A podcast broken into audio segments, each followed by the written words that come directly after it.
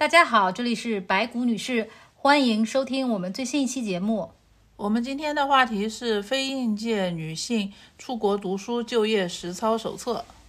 对，这实操手册这个题目也很有意思。就为什么叫实操手册呢？就是之前骨头跟我在想这个主题的时候，也是希望通过这期节目呢，给大家一些非常切实可行的具体的建议。呃，平时零零碎碎的，也有很多人像啊出国前的小白羊一样，对出国读书很有兴趣。呃，也咨询了他一些问题，我们这一次会集中回答相关的问题。小白羊也会集中分享他在出国路上的酸甜苦辣收获，以及他出于个人的一些想法。这里也跟大家特别声明一下，就是我们的这个节目呢，仅仅是作为我们个人的一个体验分享，希望给已经在考虑或者是。已经在国外读书求职的女性们呢，呃，提供一些参考价值。那么出国读书也好，就业也好，都是非常大的人生大事，所以请大家一定要一定要谨慎决定，自己拿主意，千万不要人云亦云。包括我们，不要说听了别人的一些想法呀，或者听了一期节目，然后就非常仓促的，脑子一热的就做决定。啊，对，千万不要呃一上头就啊就开始呃 做计划了。没错啊，我们在本期节目里面加入了在职、跨专业、父母不支持、有娃等各种各样的变量，这是因为小白羊自己的情况是这样。如果你不存在这些情况呢，那么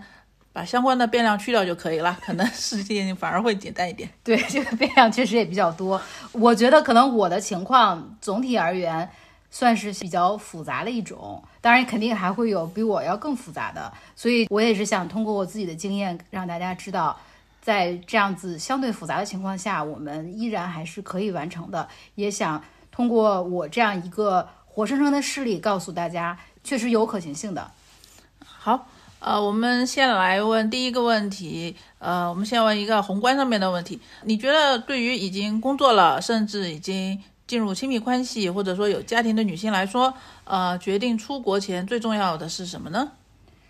我觉得决定出国前最重要的一件事情就是真的要下定决心。在我观察看来，很多时候最难的并不是我们真正如何去落实这个行动，而是我们真正决定要采取这个行动的第一步。特别是对很多在职女性，如果已经已婚了，或者是已像我一样已经有娃了。那很多时候就会有各种各样的牵绊，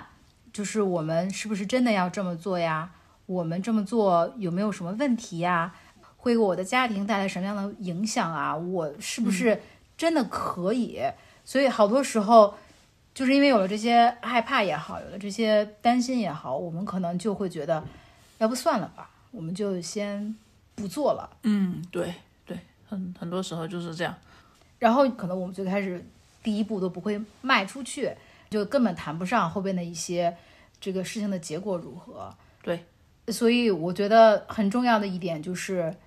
倾听自己内心的想法和需求。这个事情是不是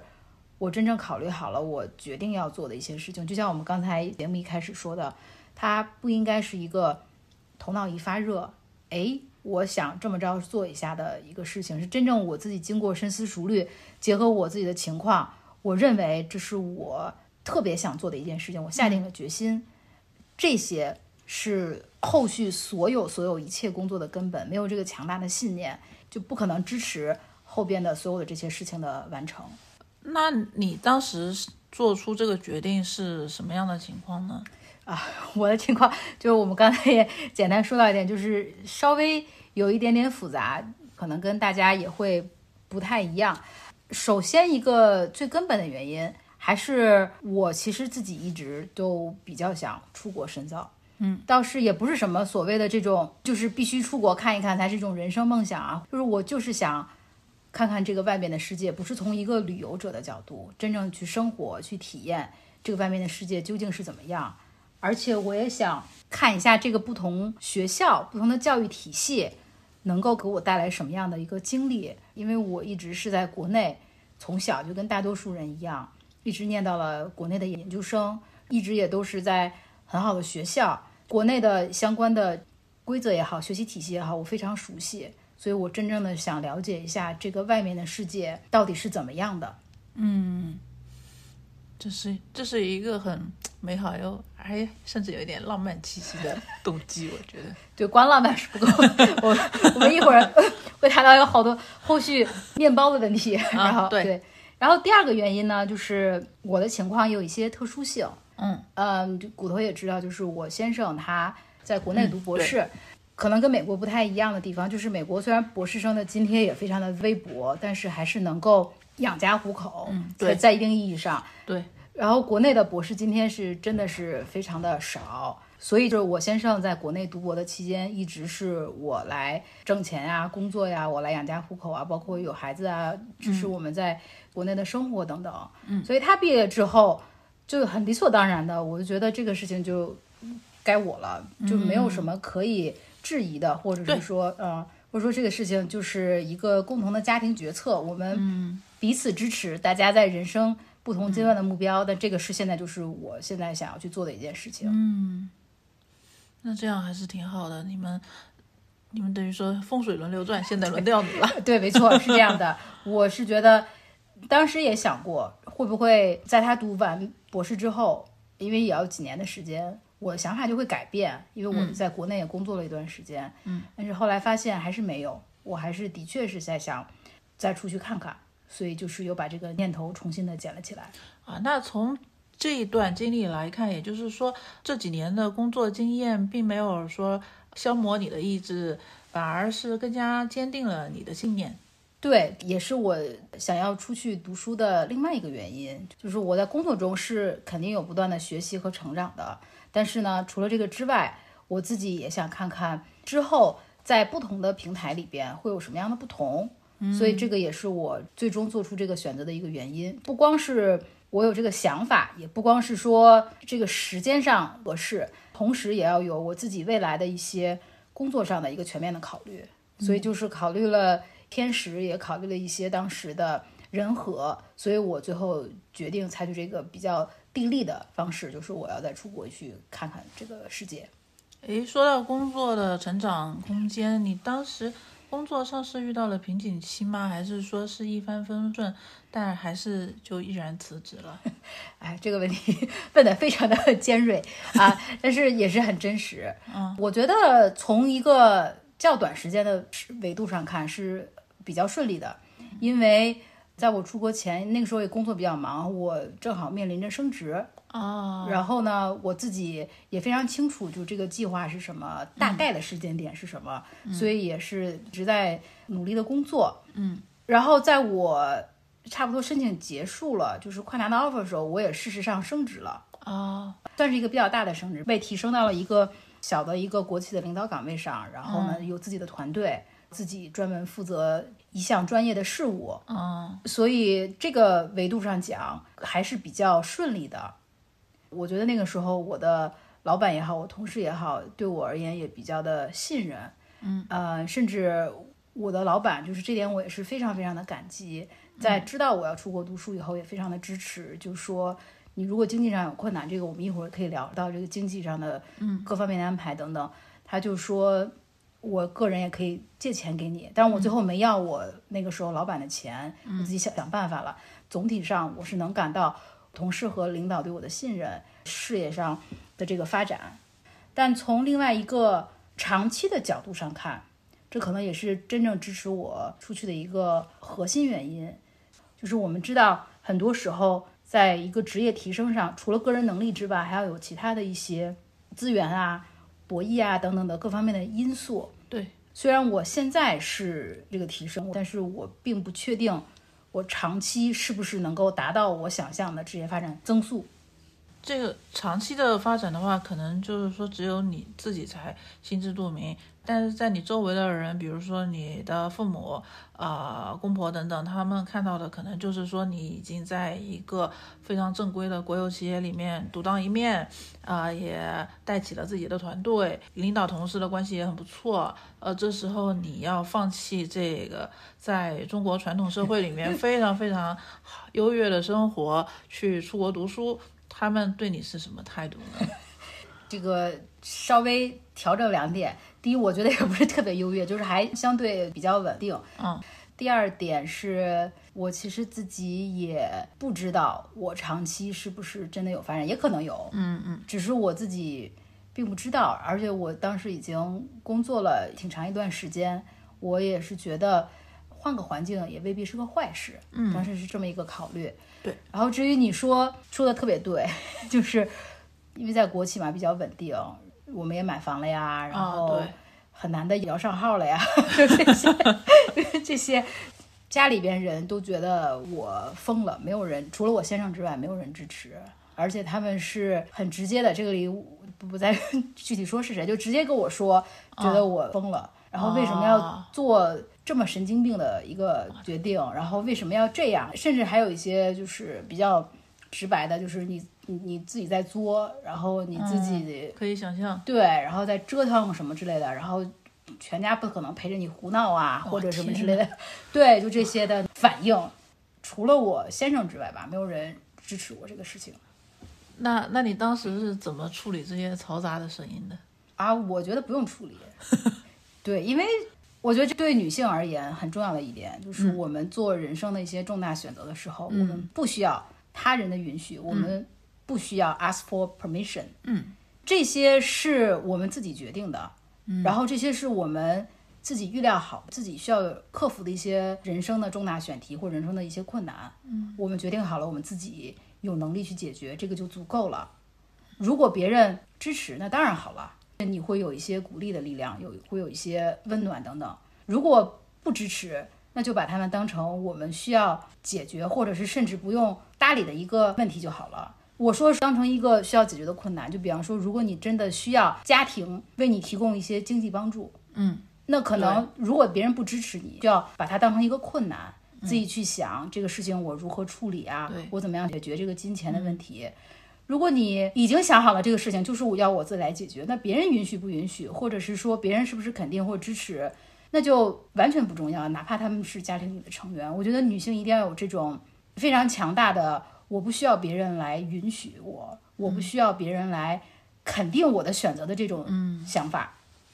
就是说，如果他们不管是精神还是物质上能支持你，当然好。对。但是如果他们不支持你呢，那么也不要让这些东西来影响你的情绪，影响你的决策。对。啊，然后如果他们有一些垃圾情绪，那就 自己把这个界限划定好。不被那种垃圾情绪影响就好了。对，我觉得这个事情是很正常，就是每个人都可以有自己的一些想法和反应。嗯，其实任何时候在一些重大的决策上，你无论是在工作上还是私人空间，你都很难保证所有人都喜欢你的所有决定。但是我们没有必要去真的把别人的所有意见都加以考虑，是不是我们需要采纳或者是对此进行反馈？对我而言，最重要的就是一些。核心家庭成员，那就是我我自己的，我我先生我自己选的，他的意见对我而言确实比较重要，因为这个是一个我们两个人家庭的核心决策。如果我们两个人达成了一致，其他的人的意见对我而言就只是一个参考而已。嗯，好，那我们只是假设哈，嗯，因为我知道就是呃，你先生对你是非常非常支持的。我们只是假设，假如说有一位女性朋友，她下定决心要出国读书了。嗯，但是她的亲密关系中的伴侣，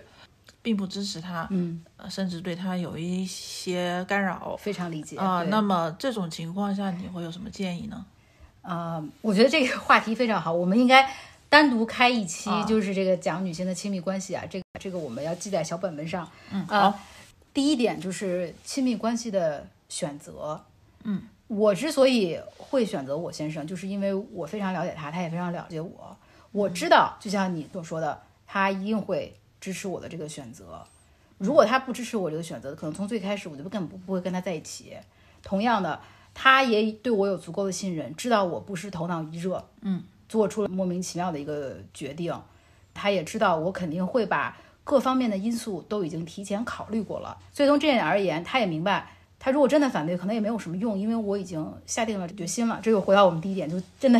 下定决心是非常重要。嗯，我觉得你的伴侣对你的支持，首先是顺理成章、理所应当存在的。如果没有的话，那可能就是要考虑一下，是不是最开始的选择上可能就会出现了一些偏差，可能对这个人的认识方面不是很深入。当然，这些我们都是假设。嗯，第二个就是，如果真的有了这种不一致，其实也没有关系。人的这个亲密关系是非常漫长的，几十年，然后很难保证说两个人永远有同样的步调，永远有共同的人生目标，或者是说永远有共同的利益基础。如果因为一些原因，我们觉得成为我们伴侣和我们构成亲密关系的这个人，他跟我们的人生路径选择不太一样了，那我们就可以讨论一下，我们是不是还有必要维持。我身边其实有好几个这样的例子，都是女性选择了完全不同的生活路径，伴侣不支持，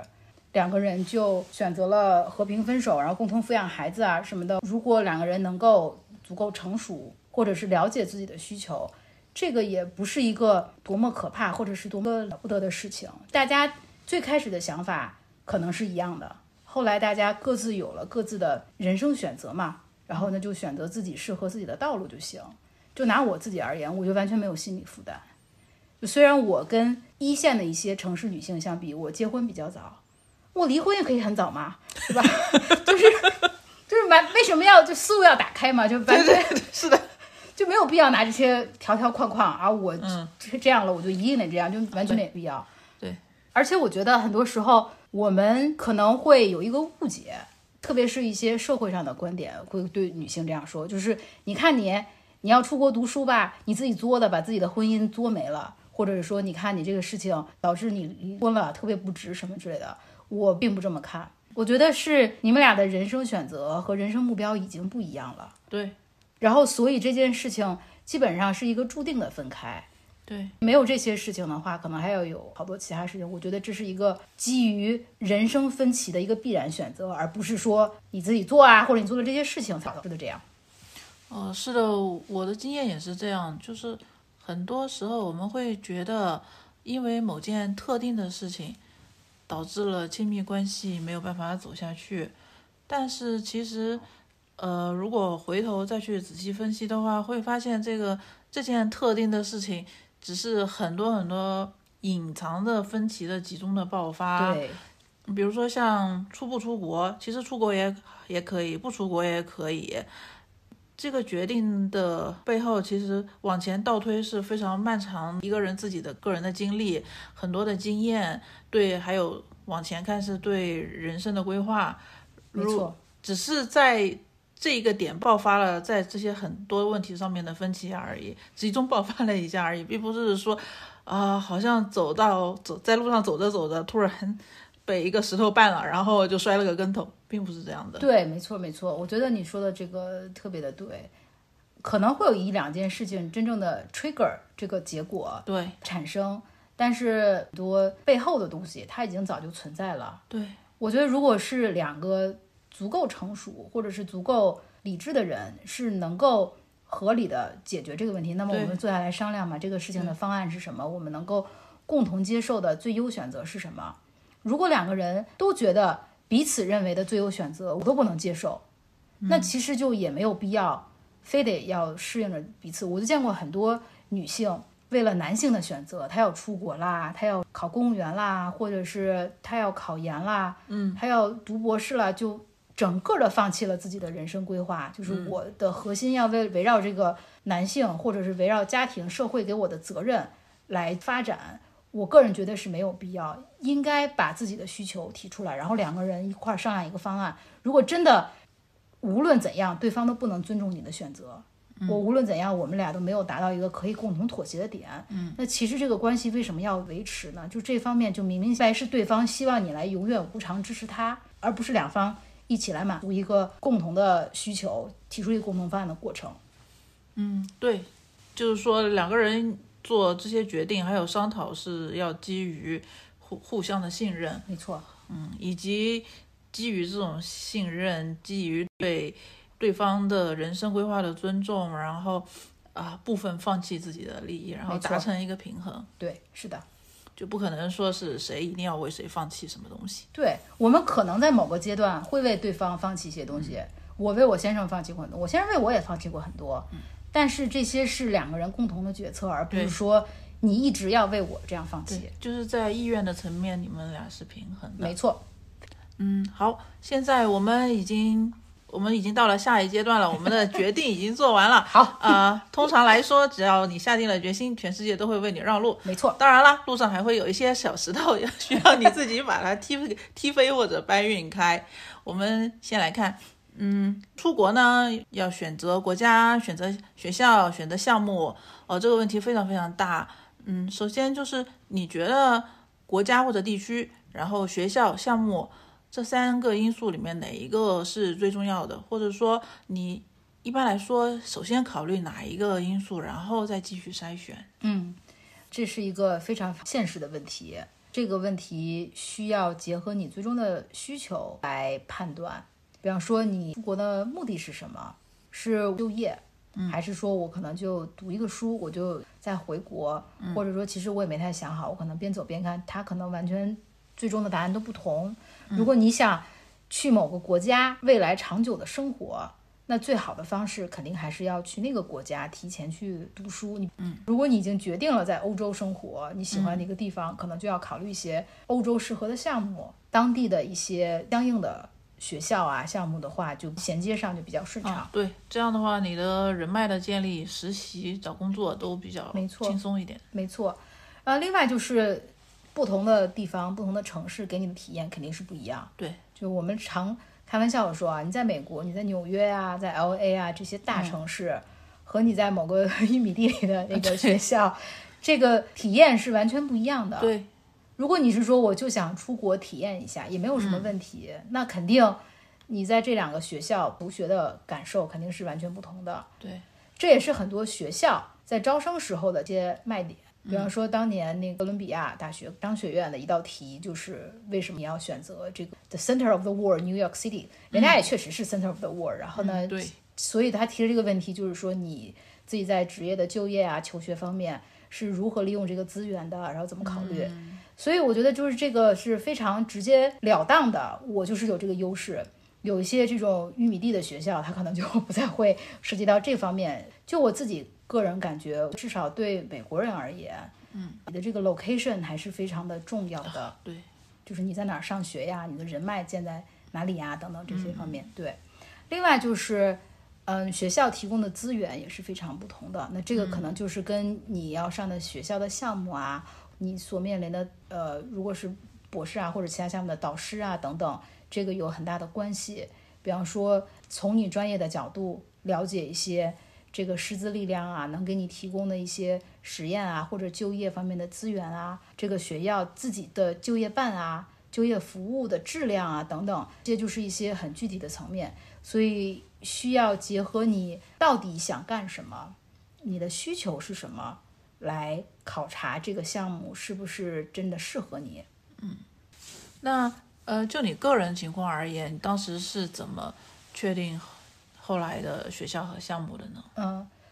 我首先呢，因为是工作了几年后读书，所以我选择的是商科相关的。嗯，我的就业导向还是很强烈的，因为我已经有了一个研究型的这个学术的硕士。嗯，我之后工作方面肯定是想要做一个就业导向的硕士，所以这个学校能够提供的就业资源。和他的 career office 能够提供的这种帮助的强弱，对我而言非常的关键。比方说，对一些学校而言，就拿我自己的学校，我当时最终去的是一个藤校的一个商科项目，嗯，然后在世界上的排名非常的靠前，它的就业办能够提供的支持非常的强，它每年有稳定的和各个公司招聘啊，包括一些 sponsor 就是商业的做一些公司项目等等的这些资源，可以让学生们选择，所以这方面我就觉得对我而言非常的重要，也非常的有用。嗯啊，然后另外一方面就是这也是我自己的情况，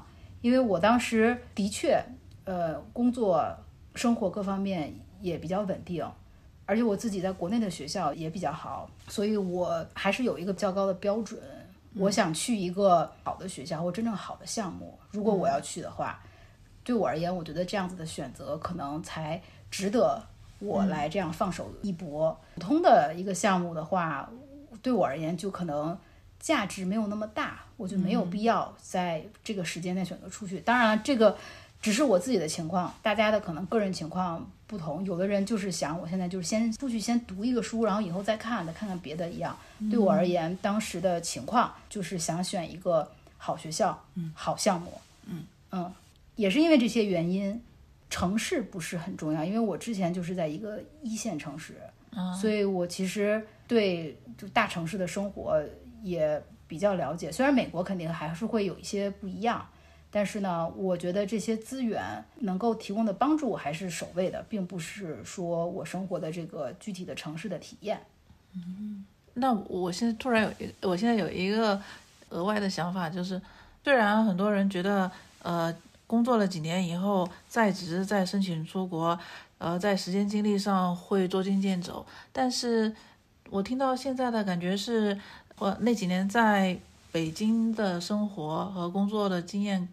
给了你很多帮助，对，比如说，呃，你下决心是更加坚定了，然后你选择学校和项目都有了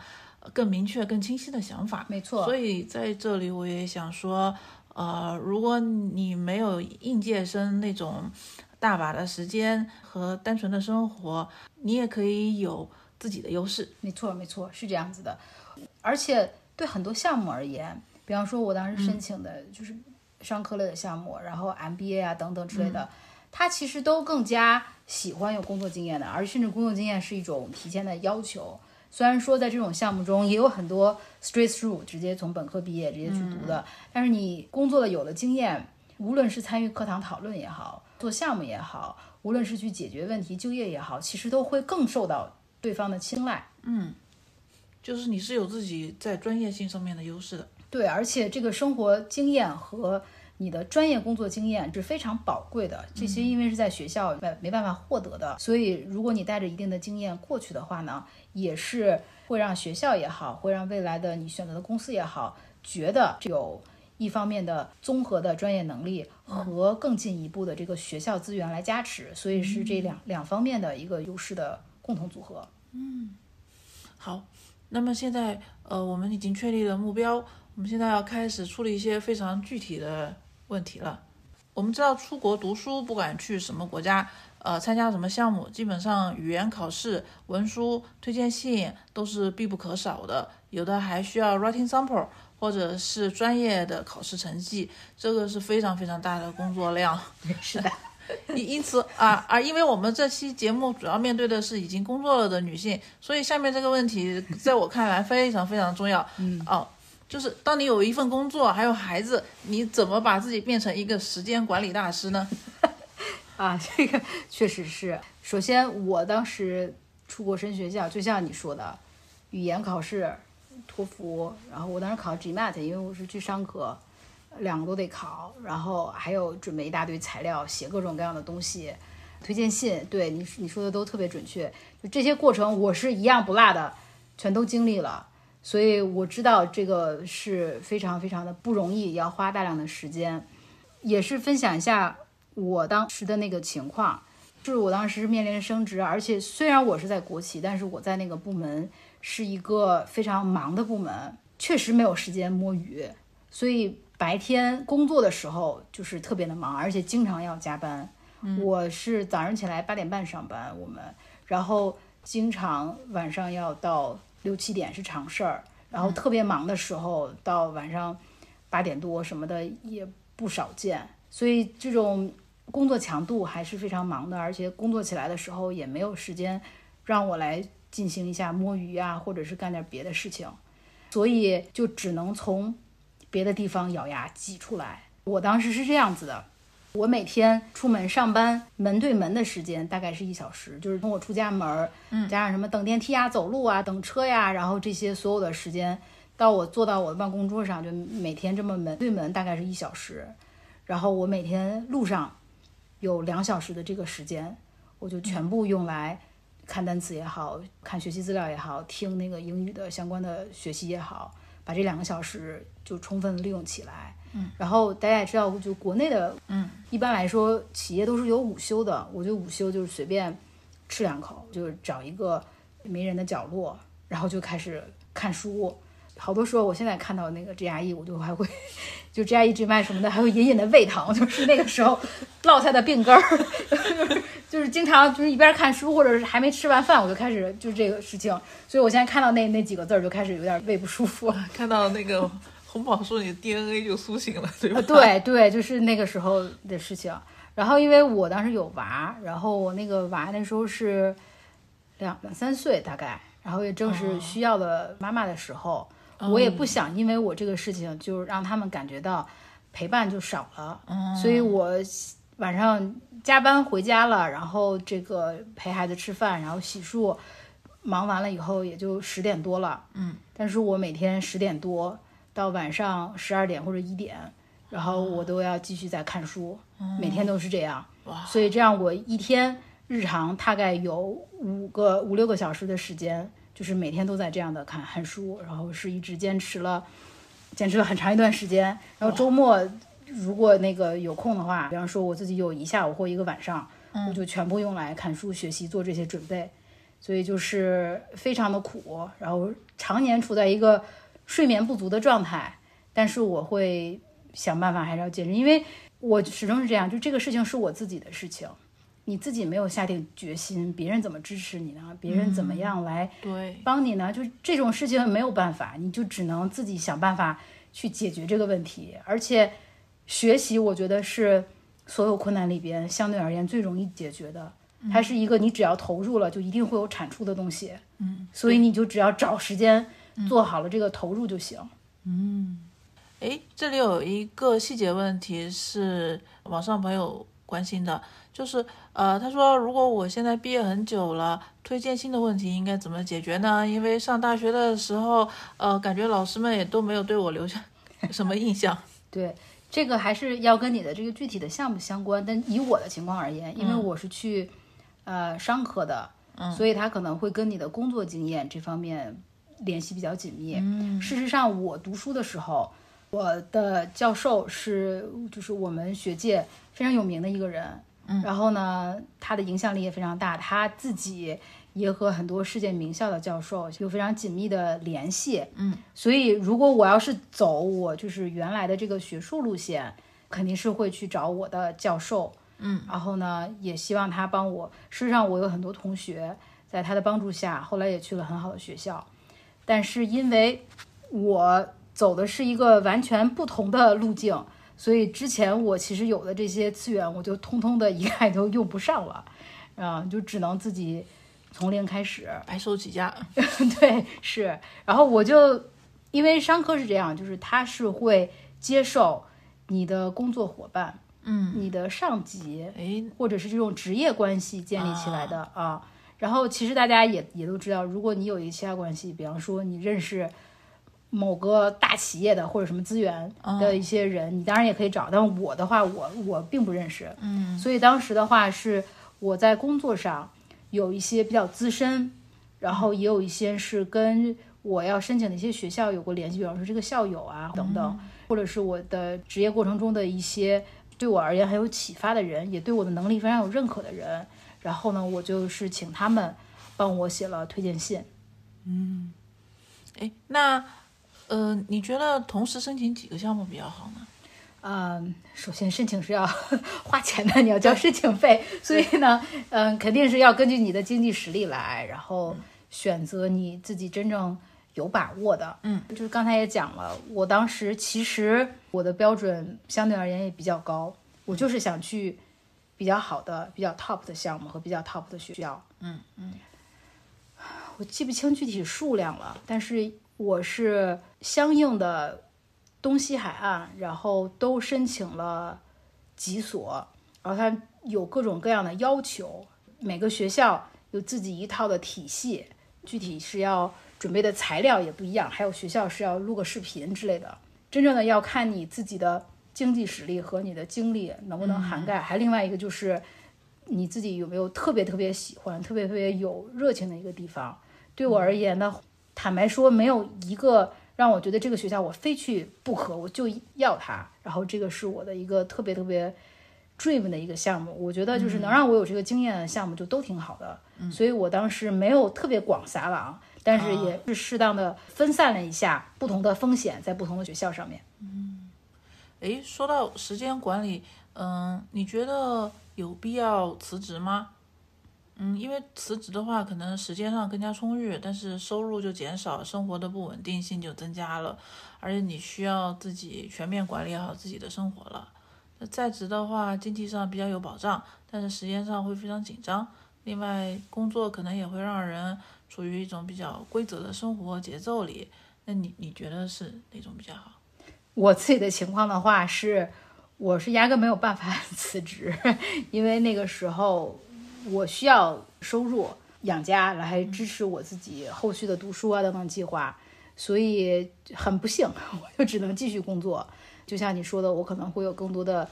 压力啊等等。然后呢，如果是有条件去选择辞职的话呢，负担得起，那自己肯定是会有更多的时间。会有更多的精力，不用像我当时那么辛苦，白天还得上班带孩子，然后只能夜深人静了，晚上才开始熬夜看书这种，然后利用周末等等。辞职是一种 luxury，对自己而言更轻松一些的方式，但是呢，就只能看你有没有这个能力去负担。而另外还有就是你说的辞职以后，可能还有一个具体的时间管理的问题，让时间生活呀更规律。这个可能也跟我们上一期节目讲的那个自律有点关系。嗯，我觉得你有这个想法、有决心的话，无论什么样子，辞不辞职，你自己都能想办法找到这个时间。不行的话，你可能自己本身都没有特别好下定决心，然后本身也不是特别有条理，你可能辞职了，大量的时间可能用来刷上网啊、刷视频啊什么的，这样也就过去了。所以还是这就不是辞职不辞职的问题，这就还是要看你自己内在的动力，嗯，和你到底有多想达成这个目标。嗯，呃，呃，如果没有特别强大的这个生活的保障，可能还是呃保留一个在职的身份比较好。对，但是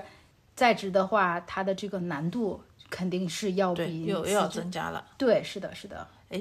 呃，你觉得在职女性在出国申请读书方面，这方面的优势是什么？刚才我们已经提到了，就是比如说生生活经验啊、工作经验啊，对你的申请和学习，还有就业都是挺有帮助的。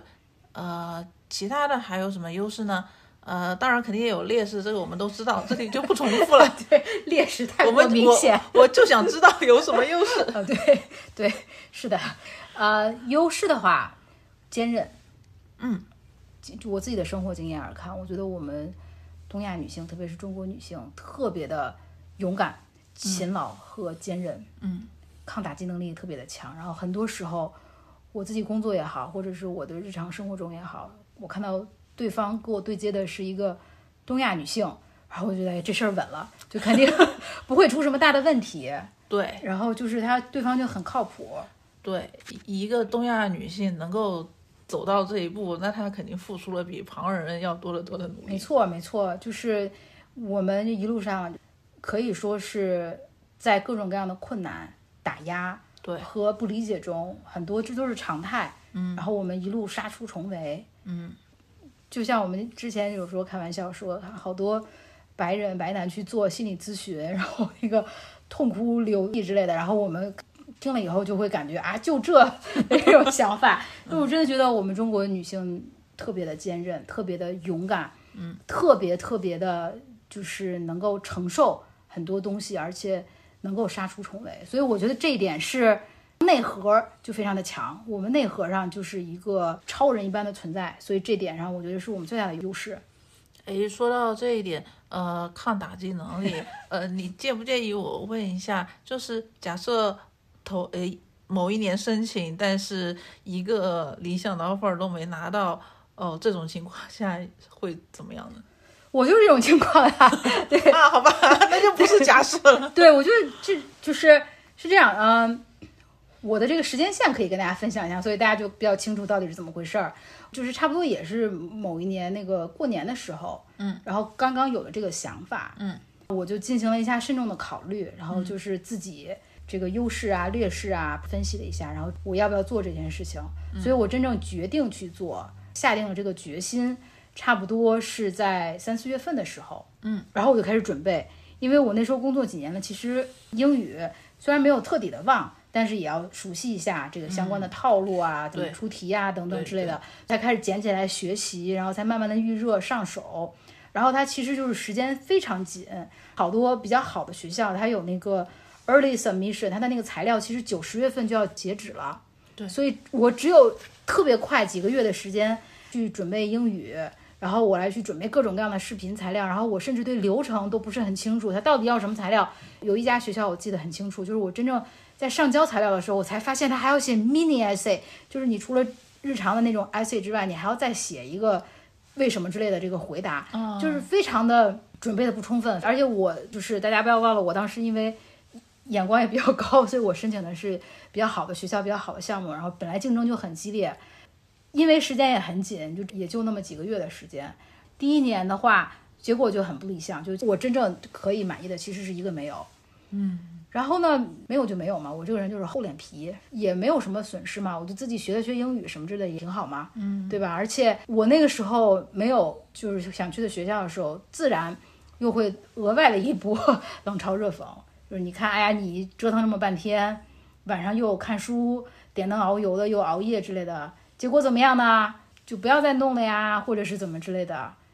我就完全没当回事儿，不就是没成功嘛？嗯，没有什么，我们再来，嗯，就行了。我第一年的结果就非常不理想，因为主要是我自己的原因，完全没有准备好。第二年我就很有底了嘛，就知道它大概是什么样子，知道它要什么东西，然后包括英语也就慢慢捡起来了一段时间了，就是有一些材料也有时间充分的去打磨等等之类的，所以我就又还是纯 DIY，第二年又申请了一下，这次就收到了两个我特别满意的 offer。然后有一个我都本来准备要去了，但是后来有一个又新来了一个，然后我就觉得各方面都非常的符合我的需求，嗯，就去了我就想去的那个地方。然后中间还有个小插曲，我在跟另外一家学校说我我就不去了，我选择其他学校的时候，然后呢对方还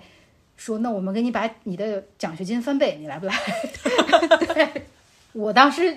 犹豫了一下，因为嗯确实这个也不是个小数，嗯，翻倍了还是挺体现他们的诚意。我想了一想，最后还是没有去于金钱的这个利诱，然后还是去了另外一个我想去的地方。嗯嗯，所以就是没关系，失败不要紧，我们爬起来嘛。然后那个不被认可没有关系，我们脸皮厚一点，这有什么？那还有什么优势呢？还有一个优势，对，回到这个问题上，对，还有一个优势，我觉得就是我们处理多线程工作的能力就肯定很强嘛。对，对，就像骨头我都知道，他经常要处理自己的家庭的事情，然后处理自己的兴趣，然后还要去做志愿者等等的，有很多事情同时进行，然后我们还要同时非常精确的考虑到各种时间，就像你说的，我们都是时间管理大师，各方面的事情都要考虑到，然后不能有遗漏啊，然后的处理多线程任务的这个能力是非常强大的。啊，对我我的感觉也是这样，就是，嗯，这这绝对是一门非常珍贵的手艺，而且是我们在日常生活里面把它打磨的都非常非常好了。没错，嗯嗯呃，诶，你刚才提到了那个你没去的那个学校给了你翻倍的奖学金，对，就是呃，我们知道美国很多硕士项目它是没有奖学金的，没错，它那个学费也很贵，嗯就有的学校它就摆明了就是用硕士项目来挣钱，对，是的，那那那我我们刚才已经提到了，就是出国读书这样一个大的项目里面，时间管理的因素。那还有一个很重要的就是，呃，财务管理。嗯，呃，你得做一个财务计划，然后要有应急，要有储备，这些问题你是怎么去解决它的？哎，这真的是很现实的问题。就是除了一些美好的想法之外，我们肯定还是有很多具体的面包方面的问题要考虑的。就我自己个人而言，一方面呢，就是我毕竟工作了几年，所以呢，我有一定自己的积蓄。嗯。然后另外一方面呢，就是刚才也提到了，我先生那个时候工作，他理所应当也必须要给我提供这个相关的支持。那当然了，对，而且我当时去读书是带着娃儿去的，我们后来可以专门再就是讲这个问题。嗯，那肯定是就是家庭的开支啊等等各方面，啊，对也有。哎，你小孩那时候是在嗯美国上 daycare 吗？呃，他那个时候马上是要上 K 了，所以就是哦不用特地的再花钱，这就是一个比较好的一点还挺幸运的对啊，所以我就带着他一起来上学了。嗯，然后那这个家庭的支出啊，各方面的、这个嗯也是一大笔钱。我当时的话，其实也是非常的紧张。然后我们刚才也提到了，我也是得想办法借钱，找我自己嗯的朋友啊、什么之类的。当务之急就是先把这个事儿得处理掉。嗯，当时其实钱的问题没有解决，就只是说我虽然比较乐观，嗯，但是呢，其实也是一个问题，嗯，一块大石头压在。但是我的想法就是，我先去了再说，嗯，我自己总能找到出路，然后我自己也总会有办法解决。我进了这个学校，我如果成绩各方面什么都能比较好，我再去跟系里的老师啊、项目啊的负责人啊，我再去想想办法，总比我还没有去，然后我就自己先打了退堂鼓，因为这个东西我肯定解决不了，所以就算了。我当时的想法就是，我去了再说。嗯，先去了再说。我我我很我很欣赏这句话，就是很很平白、很平实的一句大白话，但是解释可以用在很多事情上，就是你人先去了再说。对，嗯，对，而且事实上我去了之后呢，也确实是非常的苦。我当时上学的时候，我还就是怀孕怀着我们家老二，啊、我那个时候因为有经济方面的压力，然后我又全职读书，嗯，所以我利用 F1 签证就学生签证嗯。可以工作的这个时间的上限，我记得好像是二十小时那个时候，然后我就在学校又自己找了三个工作，哇，对，然后因为都是学校的工作，所以呢，这点倒是比较好。就这点我也想跟大家说，我就我没有去外面打黑工啊或者什么之类的。学校的管理非常的规范，然后因为他也知道你的这个签证各方面情况，所以他有一个就是各方面的税务啊，或者是说你的这个身份保障什么都很好。那我当时是做。助教改作业啊、上课啊什么之类的，然后还有一个是我当时住的那个地方，有点像那个住的学生公寓大楼的那个物业的 manager，嗯，要帮忙，比方说签收包裹呀、收发呀、管理钥匙啊，然后看看有什么事情，呃，派我们的维修人员去专人处理啊，等等的这些。然后我记得当时挺着大肚子，还在上上下下的跑，然后去搬快递。然后呢，对，然后去好多大盒子，挺挺着个大孩肚子，走两步还得歇一下，然后跑到那个架子上把那个东西塞上去什么之类的。那个时候是非常的辛苦，嗯，然后我先生也是给我很大的支持，他肯定他的就是这个收入都用来我们的这个日常花销，但是确实是对我而言是非常非常艰难的。我记得有一个月，当时我要去实习，这个 后续我们可以再继续深聊，就是找实习啊工作，啊，对，嗯，有一个月我交完房租，然后实习工资还没下来，我那个时候要还完信用卡，我兜里就只有十一美元。哇，嗯，然后我就想办法呀，我得我得生活下去啊，然后下个月的这个日常的开销啊，就是怎么样刷信用卡呀什么之类的，就是非常的不能说山穷水尽，但是我是真正的是想尽了一切办法。诶，我记得你后来也是有奖学金的，这奖学金你是怎么去呃是争取来的呢？就是我们就刚才提到了，就是为什么要我们什么事儿要去了再说。虽然你通过邮件也好，通过一些消息也好，你是可以跟就系里的助理啊、秘书啊什么之类的获得一些消息，但这些消息呢，基本上都是一些很官方的，因为对方也不知道你的具体情况，没有办法给你提供一些非常具体的建议。我当时知道是会有一些助教的这个岗位，他助教是分那种就带奖学金的这种助教，还有一些比方说医疗保险等等的这种助教，还有一种是 hourly 的，还是按小时收费的。我其实，在去之前不知道有这些区别的。嗯，有很多的可以给你提供帮助的老师。嗯你可能也需要一些当面的 networking 啊，自我介绍啊，让他知道你自己是什么样的人，你为什么有这样的需求等等。后来我去了之后，也是找到我们上一届的学姐，她自己在给某一个教师当助教，我就说，哎，我就对你这个岗位很感兴趣。然后他当时就帮我引荐给了，就是他做助教的那个老师。然后我就自我介绍了一下、自己的经验什么，因为我有很长时间的工作经验啊，然后我的这个优势是什么，然后我确实也很需要这个工作呀。老师面试之后他们很满意，然后就把这个助教的岗位给了我。很很多这个机会你可能不当面去做，你不在这个环境里，你确实自己不知道。也未必是别人不想告诉你，可能你需要一些当时的此时此地的具体的情境，别人才可能会了解这个情况，然后可能会才能够给你提供帮助。嗯，就就是说，活生生的人之间的交往是有魔法的。嗯，对，这也是我为什么喜欢和人打交道。嗯，人相处或者是管理人，都是既是科学又是艺术。嗯。光讲艺术，你光讲感觉，没有一些真正的科学在背后支撑是不行的。特别是你要做大的时候，嗯，但是你光讲这些数字，讲这些理念，然后没有这种人与人之间有温度的这种交流，嗯，也是不可能实现的。嗯，OK，那钱的问题非常重要，但但是根据你分享的经验呢，就是说我们要做好。提前要评估好自己的经济实力，也要跟家里接下来赚钱的那个人达成一致，然后呃，对未来要有谨慎的乐观。没错，嗯，在这个基础上啊，就可以做出一些比较合理的选择了。对，这个真的是自己的选择是非常的重要，也是我们再三跟大家强调，千万不要脑子一热，要结合自己真正的经济情况。如果我们短时间内经济不允许，那我们是不是要再等一等？你像我，我是工作了挺长时间的，所以也没有什么。今天才看到一个视频，然后有一个就是一个英语老师，他在上山下乡十年，从十八岁到二十八岁，一直是都把就是人生中非常美好一段时间花在上山下乡，然后又回来又考大学，大学毕业了之后三十二岁，然后才出国，就是。我不觉得这个年纪很大，因为我自己也是三十多岁才带娃出国，所以如果暂时没有经济能力，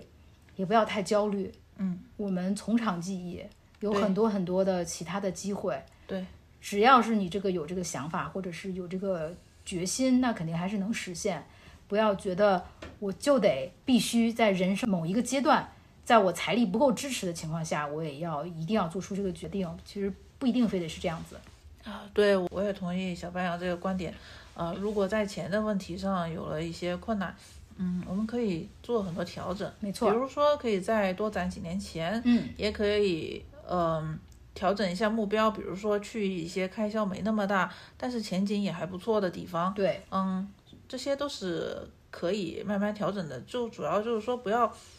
呃，觉得啊，我已经过了这个年龄了，怎么办？我的呃人生就这样。啊，就这样毁了吗？呃，我的梦想就这样消失了吗？这并不存在的。没错，没错。在以后的很多节目里面，我们会一以贯之这样的观点，就是 女人并不存在，还说你到了什么年龄你就要做什么事情，你过了什么年龄你就完蛋了，这不存在的。嗯嗯。另外还有一点，或许我可能过于乐观了吧，但我始终相信车到山前必有路。像我当时，我每个礼拜就跟陀螺一样，又要工作，又要带娃，又要全职上学。各种各样的事情，但我总觉得这些事情我总是能够去把它克服掉，总是有一个 way out。所以呢，我希望大家也要相信自己是有这个能力、有这个韧劲儿去把这个事情解决。与此同时，我还要特别强调非常非常非常重要的一点，特别是对我们的女性听众朋友，我做这些事情，比方说怀着孕，在学校工作，这些全都是学校的正式工作，学校也都非常清楚。所以我没有其他的方面的担心，我自己是为了我自己的前途，同时，嗯，我知道我有我的家人在支持我，嗯，我先生在给我提供一些经济支持。如果有别人要求你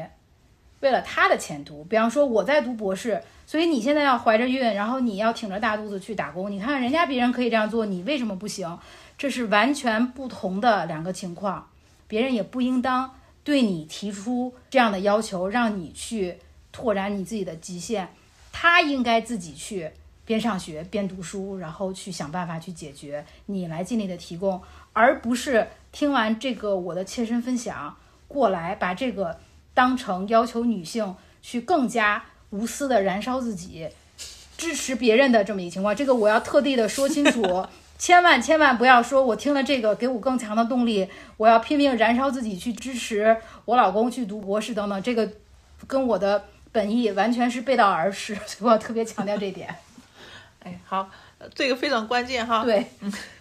嗯，好，我们现在呃，就是说小白羊也拿到了呃满意的 offer，然后经济问题也虽然没有完全解决，但是也呃充满了信心。对，呃，那接下来呢，就是一些事务性的问题，比如说办理离职啊，啊，封存社保啊，呃，办理呃签证啊什么的，这些呢，可能你到网上的论坛啊，或者是小红书这些 app 上面都会有。呃，前面的人总结的很好的攻略，没错，嗯，大家可以自行搜索。那小白让你自己对这些呃事务性问题有一些什么自己比较特别的看法吗？或者经验分享吗？对，网上这现在都有这种保姆级攻略，我那个时候没有。虽然有很多资源，但是可能就是还是要自己去看看今年有什么新的变化。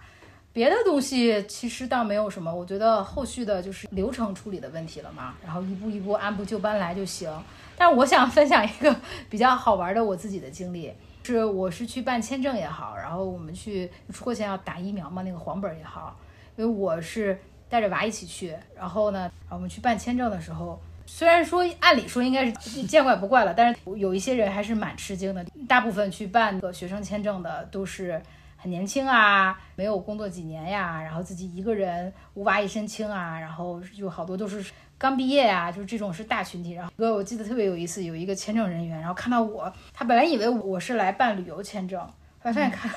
我是来办出去读书的签证，然后就蹭蹭蹭蹭蹭蹭使劲看材料，边看材料，然后边看我啊，是这样的吗？真的吗？材料拿错了吗？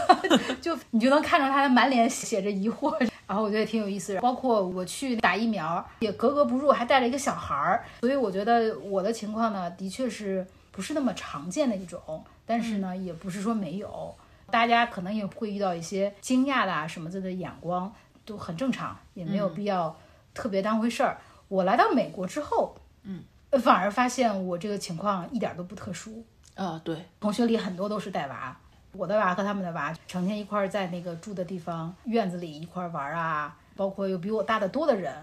在工作了很多年之后还回学校再继续读书啊，各方面这方面的异样的目光，来美国这边就少了很多。嗯，那这说明你也选择了一个跟你。自己的气场特别配合，对，是符合的环境啊，对。好，现在签证也到手了，让我们目送记忆中的小白羊登上飞往美国的班机。好，好，嗯，接下来就是我们的一个固定的环节，推荐书目。啊，还是小白羊先来吧。我首先想推荐的一本书是，嗯，大家也很熟悉了，这两年也是一个热点话题，就是《优秀的绵羊》。就这个书的作者呢，他其实是用一种批判的角度来去想这个我们藤校也好，精英教育也好，它其实并不是人生的全部。那除此之外，我们应该还要去考虑到什么东西？然后我们所谓的这个精英教育能解决一些什么样的问题，带来一些什么样的收获？嗯，其实我倒是想从另外一个角度。来再去深入探讨一下，我觉得这本书当然写的没有错，然后很多观点也非常的好，我也同意。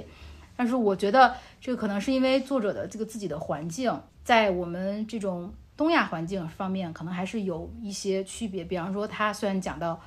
藤校不是所有的教育的终结点，它也不代表的对一定是什么。嗯，但是我们很多时候在一个容错率相对而言比较低的地方，对。我们可能把你这个人去的一些学校，或者是说你的这些试错成本考虑在里边，嗯，包括这个作者他也提到了很多，我们可以做一些学校之外的事情，做一些志愿者呀，或者是等等。还有另外一个问题，如果你没有这个职业上面的这个试错的窗口，或者说没有人能够给你提供这样的面包，嗯，是否他提出的这些方案就可行？嗯，所以我觉得，虽然它本身是一种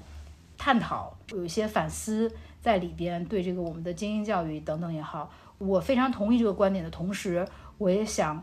提醒一下，也要用另外一种批判性的思维去看待这种批判性的声音，是不是真正的符合我们的实际？嗯，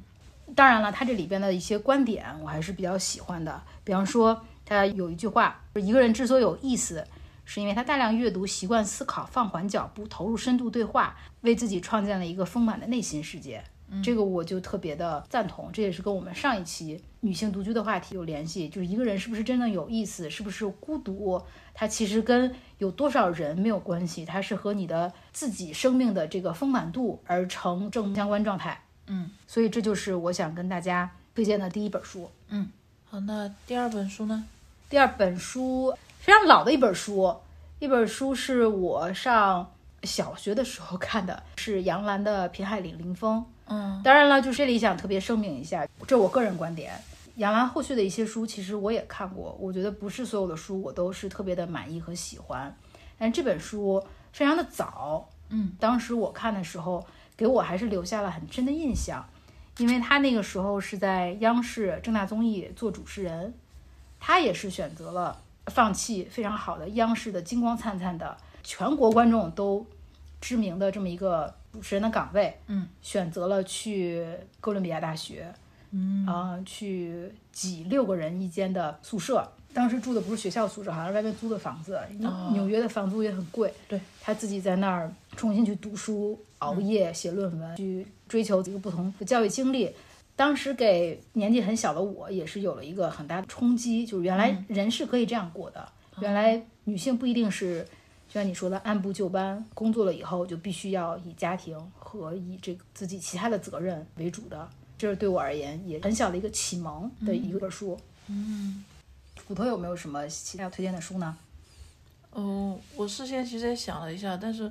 关于我读书这个问题呢，因为我的人生经历不太一样，所以我也没有什么相关的这种书可以推荐。我有，呃，我说到这个问题，我的第一反应其实是《霍比特人 》啊，对，就什么呢呃，听听上去好像有点不相干哈，但是，嗯，我我当时。做出要不要出国的决定的时候的第一个反应是，比尔博巴金斯会怎么做？然后我我想了想，他一定会去的，所以我那我就去了。所以这是这是这其实是对我人生影响非常大的一本书，因为我 我非常欣赏那种出去冒险的精神。我觉得我们多少都有一点这种不甘心和冒险的精神在。嗯，对，应该是这样吧。其实对我来说，更多的是一种好奇心，没错就是我想知道，就是自己生活的地方以外的生活是什么样的。他呃，未来遇到的事情比我的过去好也好，呃，不好也好，这这都其实这都不重要。重要的是我的好奇心得到了满足，嗯我有我有了一些新的经验，在我假设我年老的时候，呃，等我再回忆起来，有很多丰富的、有趣的故事可以跟别人分享或者自己回味。我觉得这个这个经历就已经很好了。没错，我觉得你说的这个特别好。之前记得在哪儿看过这么一句话：人年老的时候，回想起来自己年轻的经历，让我们后悔的往往不是那些我们去做了的事情，让我们后悔的是那些我们压根儿没有去做的事情。我也是不希望自己有这样一种后悔的感觉，在我年老的时候想，当时如果我这样子做会是什么样子？如果我这么做就好了。包括我刚才说的，我今天看的那个视频，那个浙师大英语老师，他的这种一种态度，我也特别的欣赏。Make the most of what you have，就是你可能有的这些东西，并不是这种理想状态。比方说，我可能当然希望我有更多的钱，然后我经济方面没有什么压力，我当然希望一毕业就有一些这个好的机会。但是呢，在我的这个情况下，那我就要想办法的最好的利用我的有的这个资源，然后去实现我自己的想法。对，说到这个，我还想起来一本书，就是我也是前两天在看的，就是我在上东区 当家教，然后主人公是在纽约上东区富人区做家教的一名哈佛毕业生。他分享了好多有意思的经历，就比方说你要上个藤校，嗯，并不是说你成绩啊就得好啊，或者是说各方面优秀啊，或者是说怎么卷孩子，你完全也可以像里边书里写到的，家里边有钱，大家就坐下来讨论支票金额嘛，就事实。然后对方学校招生办说你多写几个零就可以，这这零零不够，啊，对，居然一栋楼不够，再来一栋行不行？啊，对呀、对呀、就是这样子去了嘛。就这这当然是有很多问题，这不是我们啊，说这就是对的，这个特别澄清一下。呃，对，这就是说这这是一个存在的情况。对，既然这个情况存在，所以呢，可能我们要有一些清醒、客观的认知，就是如果没有这个学历也好，或者是说如果没有怎么样，也不是说人生的终点。嗯，我们还有其他的可以的选择的地方，我们还有其他可以改变的地方，并不是说我一定上了一个藤校，我就要怎么怎么样，我的人生就会有什么多么质的飞跃，或者是说我就期盼着我的这个以后的路线就会多么样的容易平步青云。我觉得也并并不是这样。对，我觉得呃你作为一个呃名副其实的藤校的，还是一个很很优势的项目的毕业生，嗯，可不可以说这是你对自己呃这样一个身份的一种，呃，我们也不能叫它反思吧，就是一种一种在思考。就是说，呃，现在你的 offer 也到手了，而且实实际上你的呃呃文凭也已经到手了，你已经有了这样一个身份，然后回过头在你的人生里面再思考这个学校的牌子对一个人来说它究竟意味着什么？嗯，首先我不会没事儿主动去跟别人说，我对对对我是藤校的，也不是说这样不行，嗯，但是我就是客观的讲这个事实的时候呢，其实也没有一些炫耀的成分在里边，啊，好吧，还是有有一点点，我们老师说，我还是蛮自豪的，对啊，你凭本事赚来的。但是呢，没有特别的把这个事情当成是一种说有了这个东西我就一定会比你强，或者是说有了这个东西我就理所应当就一定要怎么样。嗯，我觉得你还是要明白，这只是人生中的一方面，嗯你还是要在其他方面付出同等甚至更多的努力。因为虽然你有了这个学历的这个或者是这个项目的这个加成，但是你作为一个亚裔，你在一个不同的文化里，你要克服你的语言的问题，你要克服你文化认知的问题，这些都不是文凭就可以帮你解决的。嗯，所以你还是要额外的进行特别的付出。嗯升级打怪到这里，呃，我们这期的节目也要结束了。嗯，听起来已经非常不容易了，但是呃正如我们都所能想象的一样，接下来呃上学、选课、安排时间，嗯呃，然后呃找实习、找工作啊，都是更大的怪要打。没错，所以呢，请一定要关注我们下期节目。我们的节目现在目前是在苹果、小宇宙还有 Spotify 上面都有上传。如果大家喜欢呢，请选择你喜欢的 app 点赞、收藏、关注我们的频道。谢谢大家，下期节目再见。下期节目再见。